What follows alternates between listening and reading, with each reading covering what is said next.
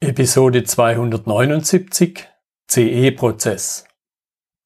KSN2Go. Herzlich willkommen zu dem Podcast für Lean-Interessierte, die in ihren Organisationen die kontinuierliche Verbesserung der Geschäftsprozesse und Abläufe anstreben, um Nutzen zu steigern, Ressourcenverbrauch zu reduzieren und damit Freiräume für echte Wertschöpfung zu schaffen, für mehr Erfolg durch Kunden- und Mitarbeiterzufriedenheit, höhere Produktivität durch mehr Effektivität und Effizienz an den Maschinen, im Außendienst, in den Büros bis zur Chefetage. Heute habe ich Dirk Leitsch bei mir im Podcastgespräch. Er ist Experte für CE-Kennzeichnung von Maschinen. Hallo Dirk. Hallo, ich grüße dich. Ja, schön, dass du heute dabei bist. Ich habe schon so ein kurzes Stichwort zu dir gesagt, aber stell dich gern nochmal und deinen Hintergrund den Zuhörern vor. Ja, also mein Name ist Dirk Leitsch und ich kümmere mich hauptberuflich um das Thema der CE-Kennzeichnung für Maschinen.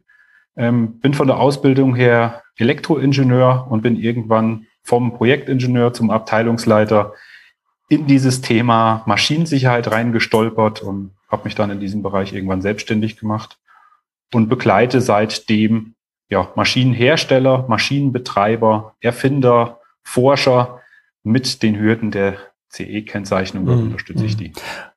Jetzt, jetzt könnte ich mir vorstellen, dass vielleicht nicht jeder so tief drin steckt wie du und ansatzweise weiß ich auch so ein bisschen, um was es geht. Deshalb vielleicht so ein paar Stichworte, einleitende Sätze.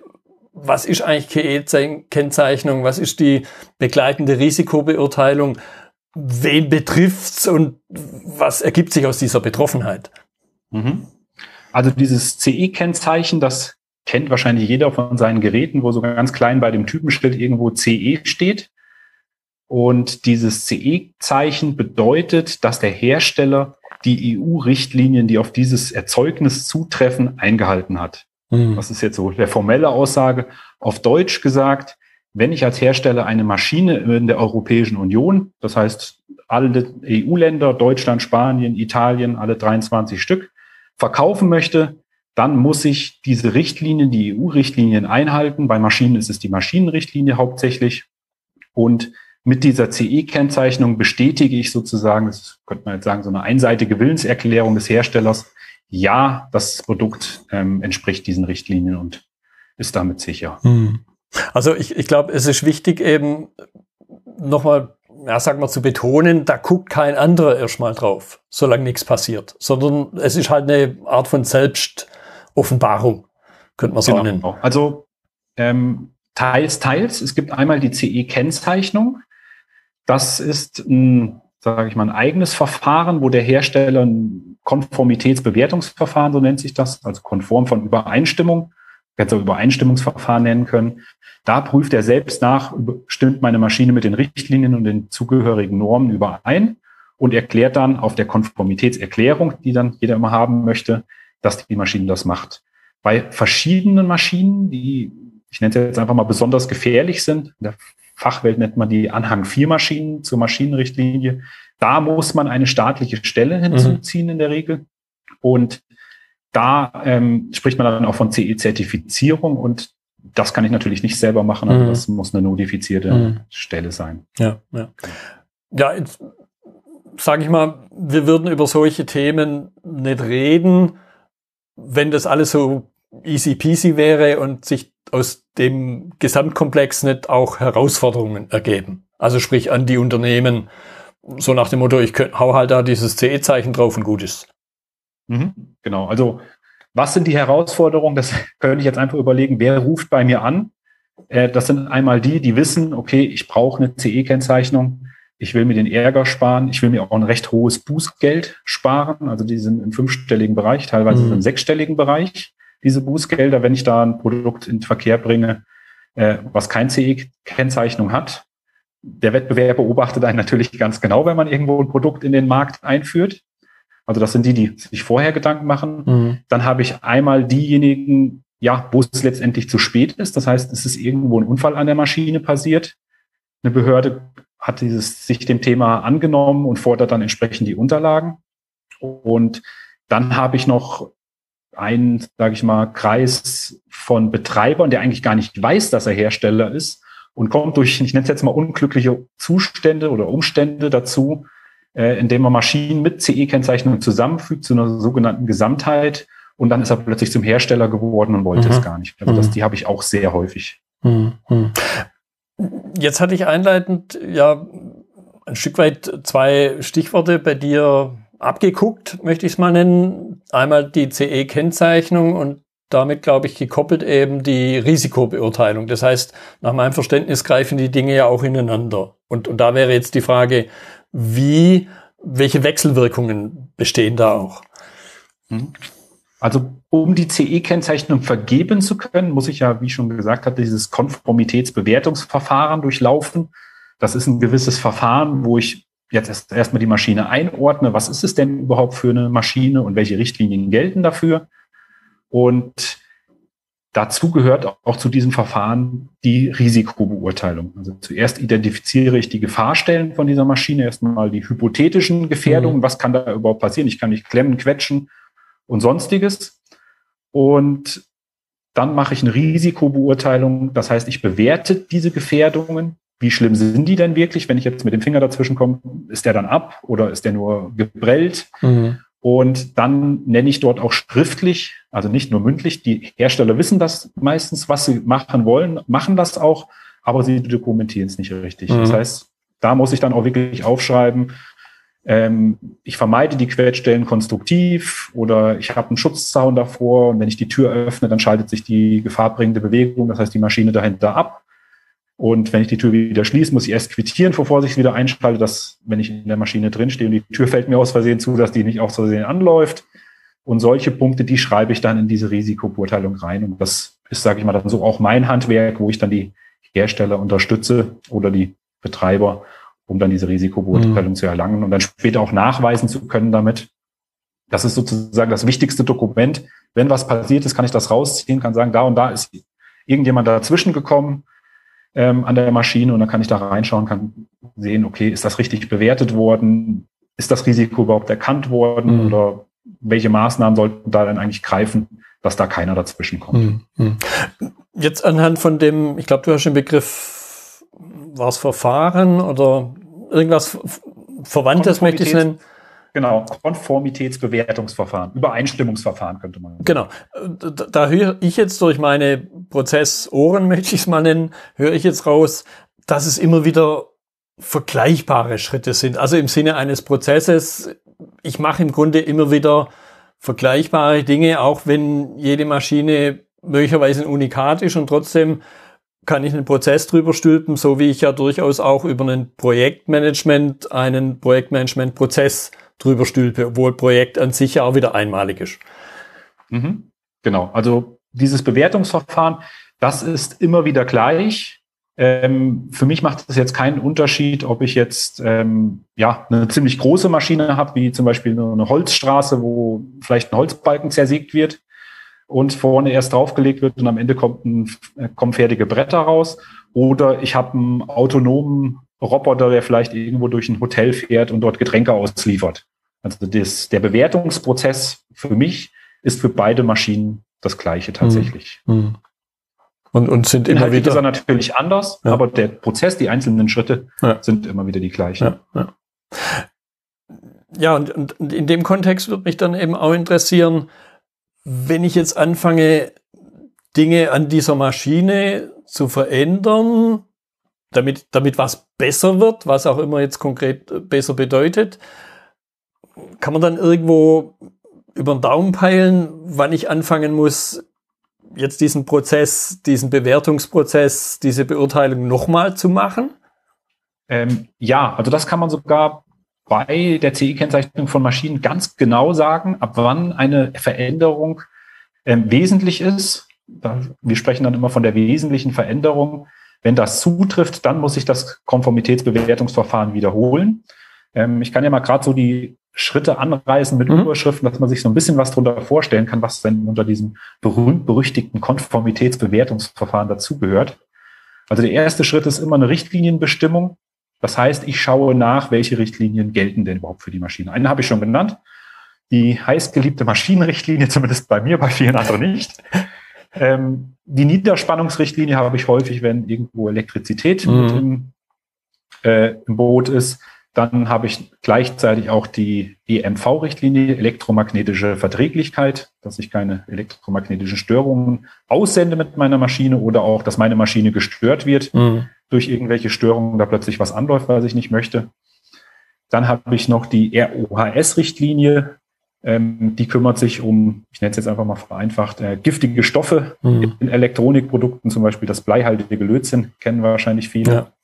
Und noch viele andere Ökodesign-Richtlinie, Outdoor-Richtlinie, also gibt es noch jede Menge andere angrenzende Richtlinien. Und im ersten Schritt schaue ich erstmal nach, welche Richtlinien gelten, gibt es Ausnahmen, welche gelten denn nicht, dass ich erstmal weiß, okay, was ist mein Rahmen. Danach wähle ich das jeweilige Bewertungsverfahren aus diesen Richtlinien aus. Wir haben jetzt schon eben gelernt, bei der Maschinenrichtlinie gibt es zum Beispiel eins für besonders gefährliche Maschinen, äh, wo ich dann eine externe Stelle dazu benötige, eine staatliche. Oder kann ich das selbst machen? Das wäre dann die interne Fertigungskontrolle, das Bewertungsverfahren. Das wähle ich dann aus. Und im nächsten Schritt schaue ich erstmal, welche Normen gibt es denn zu dieser Maschine oder zu diesem Produkt.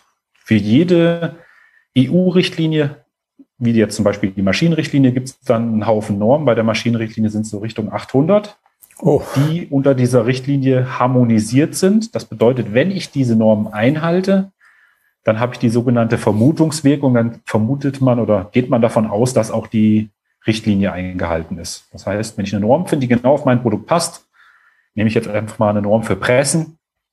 Wenn ich die eins zu eins einhalte, dann habe ich damit auch die Vermutungswirkung ausgelöst und kann damit sozusagen auch bestätigen, dass ich die Richtlinie eingehalten mhm. habe. Mhm. Das heißt, man recherchiert diese Norm.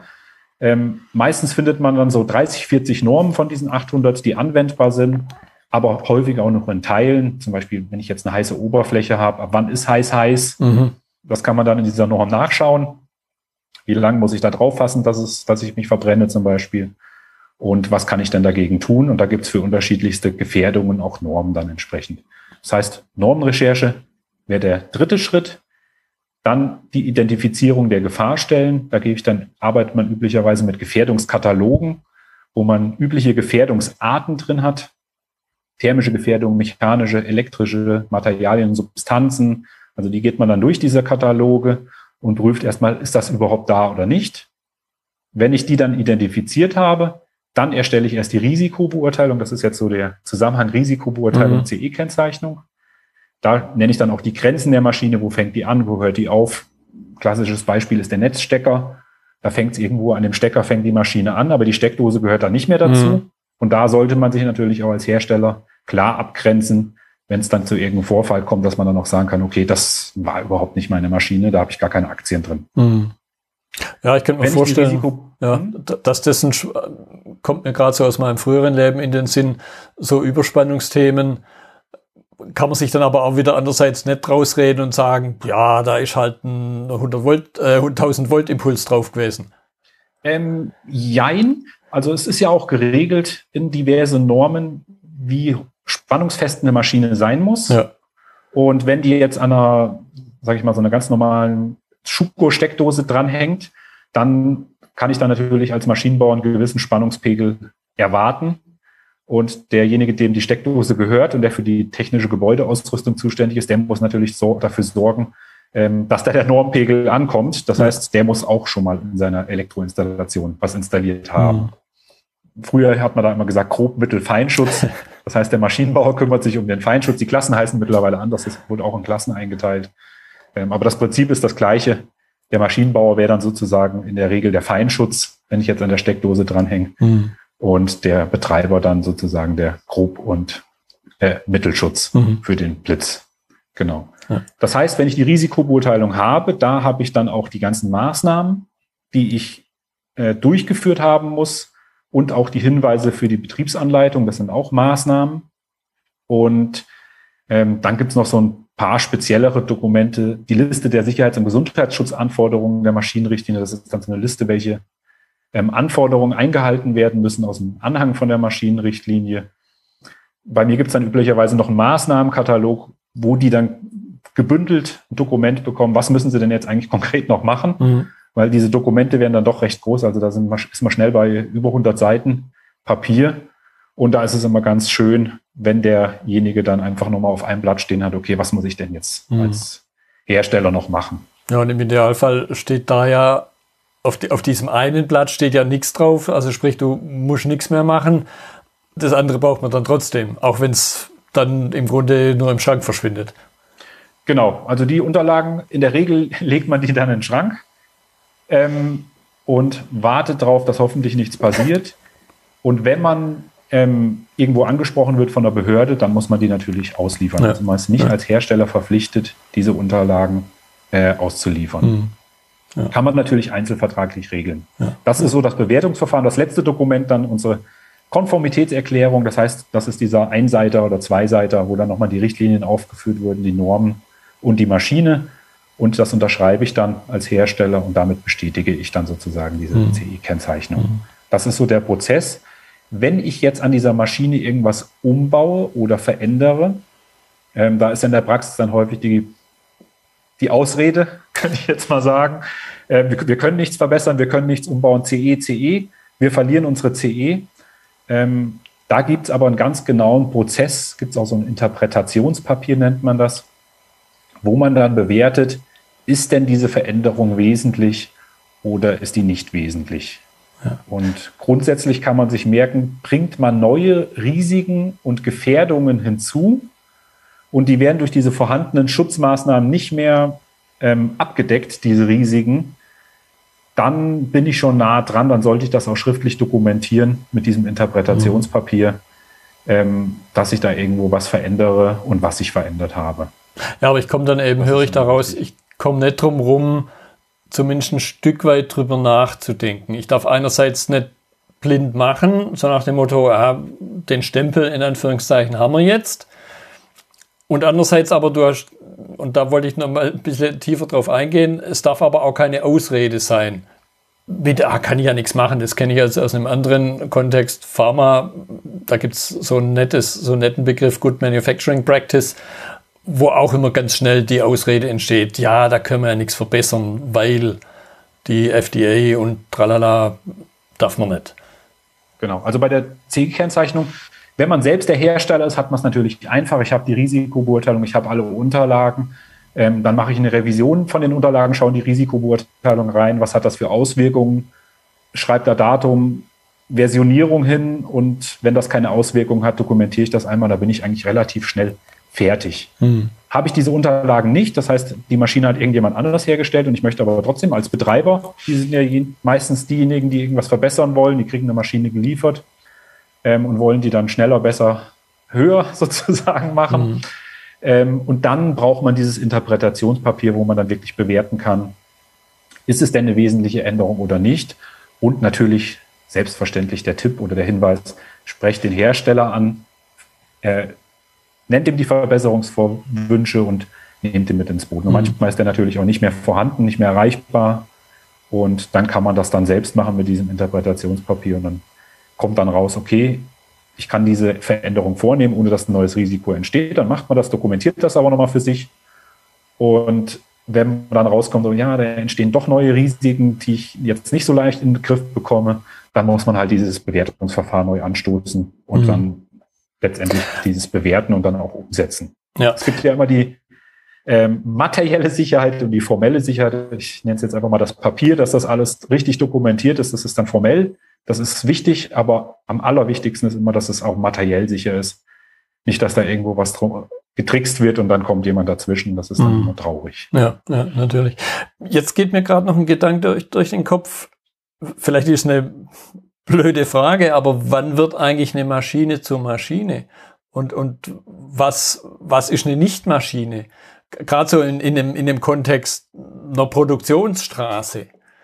Kann man da mhm. irgend dem, dem quasi dem Laien, der jetzt vielleicht ganz unbedarft an ein Thema rangeht und so nach dem Motto, ja, jetzt äh, tune ich das Ding mal ein bisschen.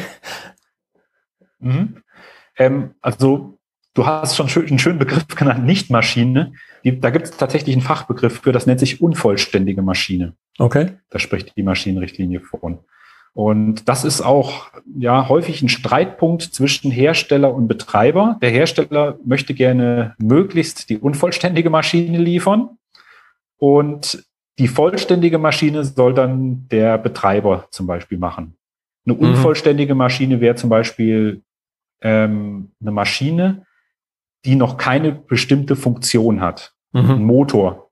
Ein Motor, der, da dreht sich zwar die Welle, ich kann das einschalten, aber da kann, kann ich nichts mit produzieren, da kann ich nichts mitmachen. Das ist, ist nicht für eine bestimmte Funktion zusammengefügt. Aber dafür gedacht in andere Maschinen oder andere unvollständige Maschinen eingebaut, um sie, ja, eingebaut zu werden. Mhm. Und die Maschine an sich, das ist definiert, ich habe bewegliche Teile, die sind angetrieben mit einer anderen als der menschlichen oder tierischen Kraft. Auf Deutsch würde man sagen Pneumatik, Hydraulik, Elektrik. Irgendwo ist ein Motor dran, der irgendwie angetrieben wird. Ich habe bewegliche Teile. Und die sind für eine bestimmte Anwendung zusammengefügt. Das heißt, da, da kommt irgendwas, da passiert irgendwas. Mhm. Und diese Anwendung, das ist meistens auch diese bestimmungsgemäße Verwendung für diese Maschine. Das heißt, ich habe jetzt irgendwo keine Ahnung, eine Rührmaschine, die soll dann rühren natürlich, dann ist die bestimmungsgemäße Verwendung, dass die rührt. Ein Betonmischer soll Beton mischen zum Beispiel. Also jede Maschine hat dann irgendwo was, was die auch machen kann. Mhm. Und das ist dann häufig ein Unterschied. Wenn ich eine unvollständige Maschine liefere, muss ich dort in der Regel keine CI-Kennzeichnung anbringen und auch keine Betriebsanleitung erstellen und auch keine Konformitätserklärung erstellen. Das ist der Unterschied zu einer mhm. Maschine. Ähm, dann denkt man jetzt, oh super, ich liefere jetzt nur noch unvollständige Maschinen aus, ich lasse immer ein Stückchen weg. Das ist aber dann auch nicht erlaubt. Also das ist dann genau definiert, auch wenn nur ein Anschlusskabel fehlt, ist es trotzdem eine Maschine. Ja. Und für diese sogenannte unvollständige Maschine muss ich trotzdem eine technische Dokumentation erstellen. Ja. Das heißt, die Montageanleitung ist der Betriebsanleitung gleichzusetzen die ich für eine normale Maschine habe. Also für mhm. die unvollständige Maschine habe ich eine Montageanleitung. Und ich fülle keine Konformitätserklärung am Ende aus, sondern eine Einbauerklärung. Mhm. Also ich bin da nicht viel weiter dann, wenn ich jetzt versuche, die Maschinen als unvollständige Maschinen ja, ja, ja. in die Welt zu bringen. Ja, jetzt, jetzt, genau, das war nochmal ein Stichwort. In die Welt bringen, liefern. Muss ich mir das jetzt immer so vorstellen, dass ich einen Verkäufer und einen Käufer habe oder habe ich diesen Lieferzustand auch in einer abgeschwächten Form, möchte ich es mal nennen? Ähm, ich glaube, ich weiß auch, was du hinaus willst auf ähm, Maschinen, die man selbst verwendet zum Beispiel. Genau. Also es spielt keine Rolle, ob die Maschine jetzt äh, entgeltlich oder unentgeltlich zur Verfügung gestellt wird. Sobald die Maschine Dritten zur Verfügung gestellt wird, die damit produzieren, irgendwas machen, die in Betrieb nehmen, mhm ähm, ist die Maschine in Verkehr gebracht. Also da gibt es auch gemeine Sachen. Man liefert die Maschine irgendjemand, der Elektriker soll es alles anschließen und die restlichen Sachen dran bauen. Und plötzlich ist der Elektriker zum Hersteller geworden, ohne dass es wollte.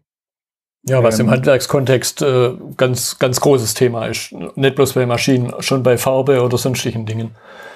Genau. Und da muss man immer aufpassen, ähm, tatsächlich, wer ist der Hersteller? Und da gibt's leider auch Vorfälle in der realen Welt, nenne ich es jetzt einfach mal, wo irgendjemand zum Hersteller geworden ist. Mhm. Wusste es gar nicht, den trifft aber trotzdem die volle Härte des Gesetzes dann, mhm. äh, wenn irgendwas passiert ist, weil er zum Hersteller geworden ist. Ja. Also das ist häufig bei Betreibern so, die kaufen sich Maschine 1 mit CE-Kennzeichnung, kaufen sich Maschine 2 als unvollständige Maschine. Da steht ja auch nicht drauf, sie müssen jetzt das und das machen in der Regel.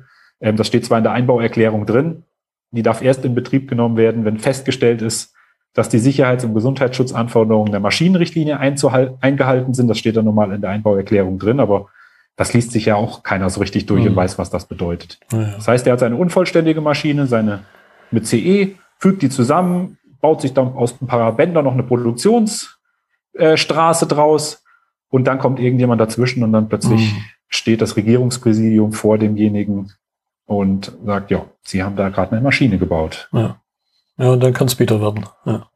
Genau.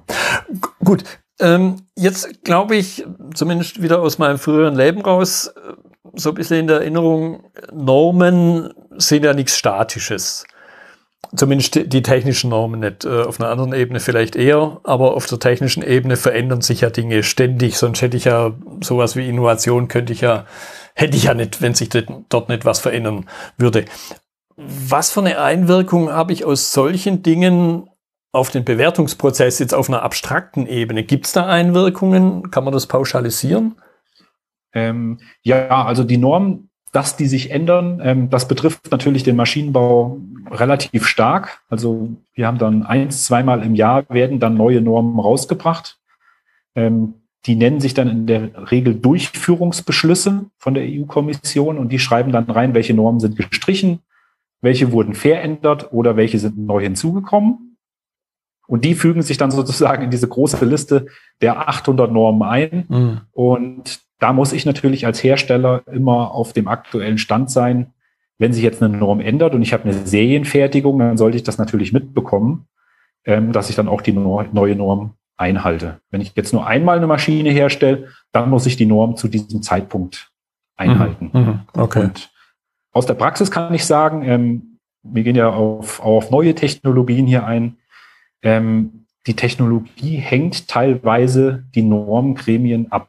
Also mhm. es gibt viele ähm, technologische Fortschritte, wo man dann Probleme hat, dort Normen zu finden. Oder die Normen sind das erste Mal rausgebracht worden und sind noch so, sage ich mal, neu, dass es dann schwierig wird, die auch technologisch wirklich einzuhalten, was das Normengremium mhm. sich da ausgedacht hat. Also sei es ähm, dieser autonome Roboter, den ich vorhin genannt hat, der als Minibar durchs Hotel fährt, von einer Aufzugs, einer Etage in die andere Etage mit dem Aufzug alleine fährt, ähm, aber Treppen auch erkennen soll und keinen Fluchtweg versperren soll. Und da gibt's Normen für mittlerweile für diese Assistenzroboter, aber das ist sehr schwer, die dann auch technisch wirklich in die Praxis umzusetzen.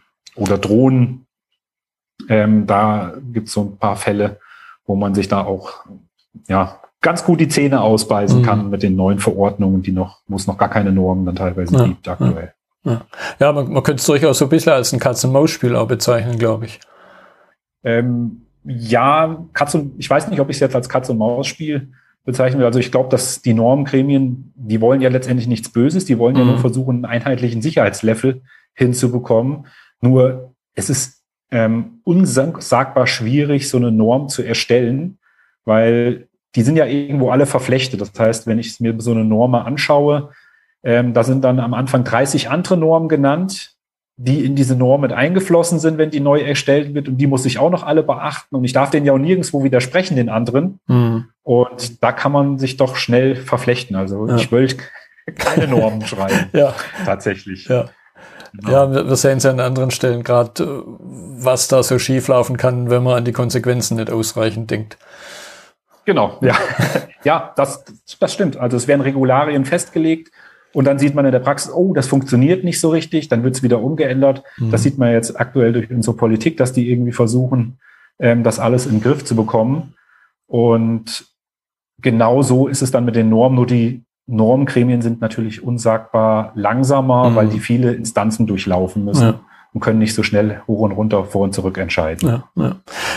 Jetzt, jetzt würde ich zum ja, im, im Grunde zum Schluss, äh, wobei wir uns da durchaus auch noch ein, einige Minuten Zeit nehmen sollten dafür, weiß ich jetzt äh, von dir, dass einerseits der Aspekt persönliche Präsenz ursprünglich ein relativ wichtiges Thema war, so wie das jetzt in meinem Umfeld Lean Management und Co. dieses dahingehen und gucken, was passiert da und sich nicht aufs Hören sagen verlassen, ein, in beiden Fällen, glaube ich, ein ziemlich wichtiges Thema ist. Und andererseits weiß ich, dass es dir sehr gut gelungen ist, das Thema sehr stark zu virtualisieren. Und da glaube ich, ist, kann man was draus lernen, ganz einfach, aus, aus deinen Erfahrungen, die du da gemacht hast.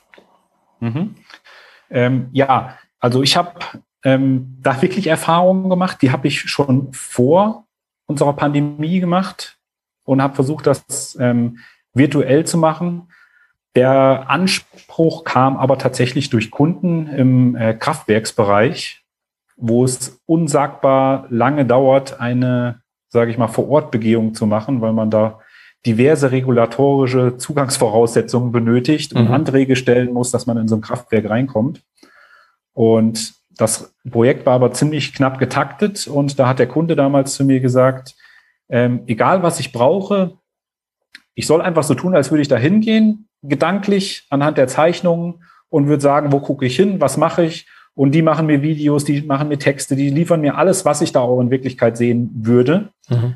Und so habe ich damals eine Maschine bewertet oder hat das angefangen, dass ich mir dann wirklich überlegt habe, okay, wenn ich jetzt zu so einer Maschine hingehe, wo schaue ich als erstes hin? Schaue ich in den Schaltschrank rein, ich schaue mir die Bedienstellen an, ich laufe um die Maschine rum, ich schaue dann innen rein vielleicht, ich lasse mir die Maschine mal vorführen, wie sie verwendet wird.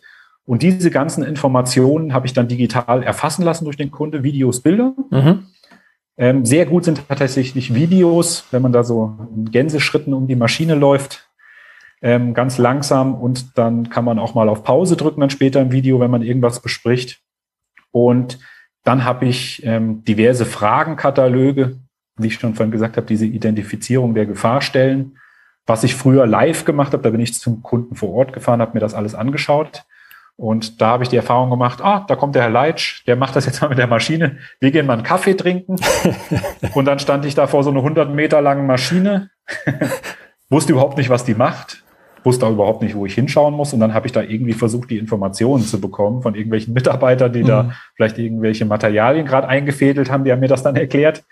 Ähm, also es war sehr schwer, an diese Informationen ranzukommen. Mhm. Durch diesen Prozess, den ich mir jetzt aufgebaut habe, dass die mir erst digital diese ganzen Bilder und Videos und Unterlagen liefern und dann arbeite ich mit denen gemeinsam die Fragenkataloge durch, weil die sind ja die Hersteller, die sind ja so tief im Thema drin, die muss ich dann teilweise auch bremsen, wenn die mir erklären, wie sie irgendwelche Sicherheitssachen ähm, im Detail umgesetzt haben. Mhm. Dann sage ich, ja, wir brauchen nur erstmal das Was benötigen wir in der Risikobeurteilung, erstmal nicht das Wie es im Detail umgesetzt wurde. Das kommt dann in nachfolgenden Dokumenten. Mhm.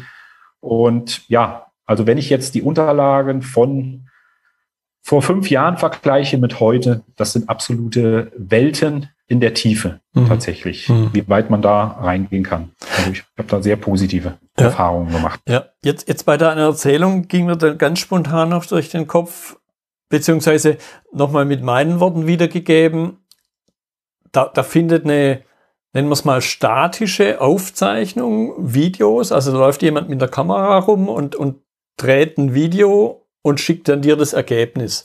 Hattest du auch schon mal Situationen, wo das in irgendeiner Form live war? Und wenn ja, macht es überhaupt Sinn oder sagst du, nee? Also sprich, so, so dieser, dieser Effekt, jetzt halte ich mal wirklich an, wenn ich da rumlaufe und steck mal die Nase da rein, was ich ja in der Konserve gar nicht machen könnte. Ja, habe ich auch schon gemacht. Also ich kenne beides.